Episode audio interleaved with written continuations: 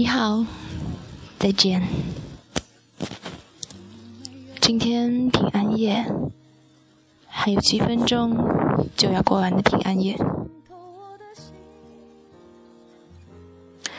至少还是平安的吧，虽然不那么喜乐。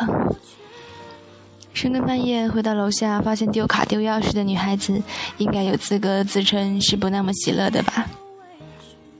我站在被夜打上颜色的门前，难以言喻。实在没有想好要怎样挨过这个其实也并不那么特别的夜晚。一个小时之前，我还在开心大笑呢，而现在，那些大笑，仿佛已经是成年的旧事了。我尝试解救自己，观察周围，查看手机，周围无人，手机有电。这大约是这夜里最能给人安慰的事情了吧？没有人打扰我在这夜里受困，反倒是我可以借着手机里满格的电量，肆无忌惮地刷新着别人的世界。也只能这样了。不敢出声的人要怎么成功解救自己呢？我老实的数着台阶坐下，我要坐在第三排。这是我即便身处黑暗也可以决定的事。仿佛第三排台阶上铺着毛毯，能够让人在夜里浑身滚烫。忘却与冷相关的任何词汇，那么就这样坐下吧，不打电话，不出声，配合着夜的寂静，冬的冷，假装在演一个万众瞩目的大戏。所以。你在朋友圈晒圣诞礼物的时候，我正坐在台阶上看你晒圣诞礼物。一分钟之前，我看到了那把印有斑马图案的吉他，那是我不曾见过的，你新拥有的。你已经新拥有了什么呢？我还是我呢？熟练的打开音乐播放器里唯一熟悉的那首歌。我从来不爱听别人的声音，但这是例外。慢慢缓缓的弹唱之外，我被锁在了只有一个世界的音乐声中，只想一个人。那是从秋天开始的单曲循环。我在一个有雨的下午，从一个长发驻唱歌手那里听来的。在你刚离开的季节，我把它当做你临走时留下的话。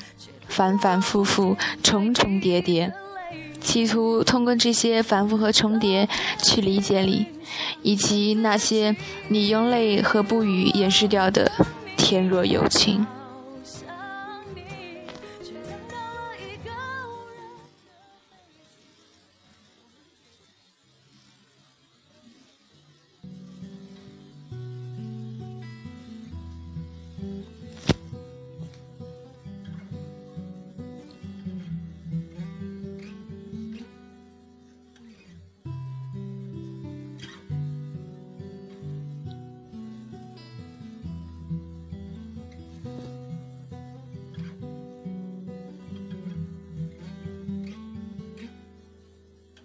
斑马斑马你不要睡着啦再给我看看你受伤的尾巴。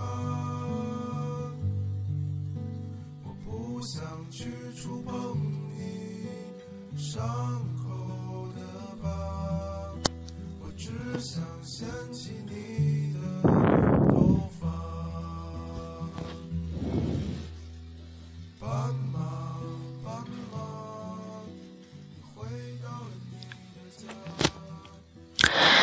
你也曾想用这样短促却深情的句子为我拭泪。你说你不关心泪的成分和由来，你只担心结疤的伤口能否回归日常。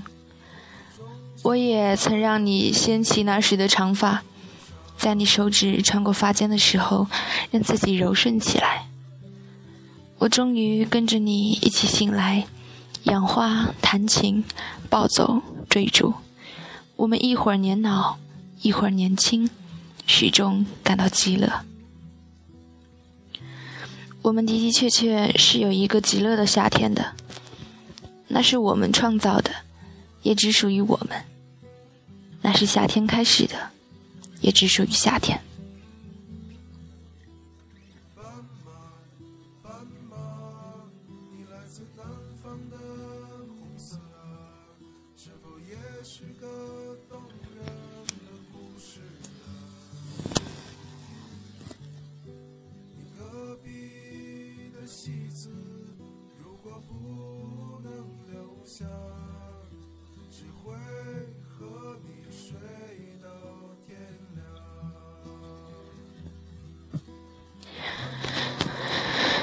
你也来自南方，你也总是红色，你的故事也是很动人。我们总是要穿过重重叠叠的人群，在时间之外的空旷里彼此聆听。我记得在东海边的那片绿色里，你给我讲了你的颜色和心跳，也是在那里，我们看见了动物园之外的马，看见了东海里的船，还是在那里。你说你看见了我，我就在你的眼底。我说我也看见了你，你已经到了我的心底。我原以为我们是这样要厮守终身的，我们说好要把年华放在一起用的。夏天的时候先存一些，等到了冬天就合起来取暖。我们是要用彼此的年华取暖的人呢。可寒冷还没来。你却又要上路了。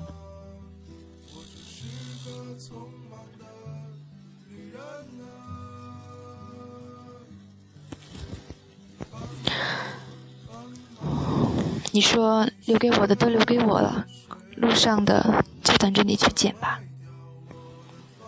可你从来不带人走的，你只带走故事和爱情。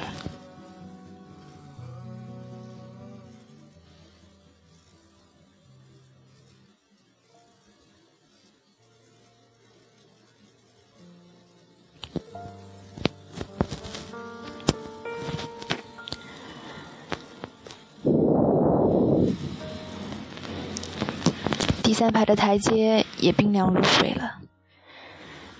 第三排的台阶本来也是冰凉如水的。我被这如水的冰凉刺得流起泪来。我想起弗罗斯特那些零碎的诗句，在一年中最黑的晚上，停在树林和冰湖之间。他摇了摇颈上的铃衣，想问问主人有没有弄错。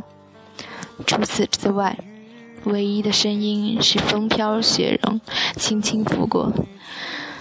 树林真可爱，既深又黑，但我有许多诺言不能违背。还要赶多少路才能安睡？还要赶多少路才能安睡？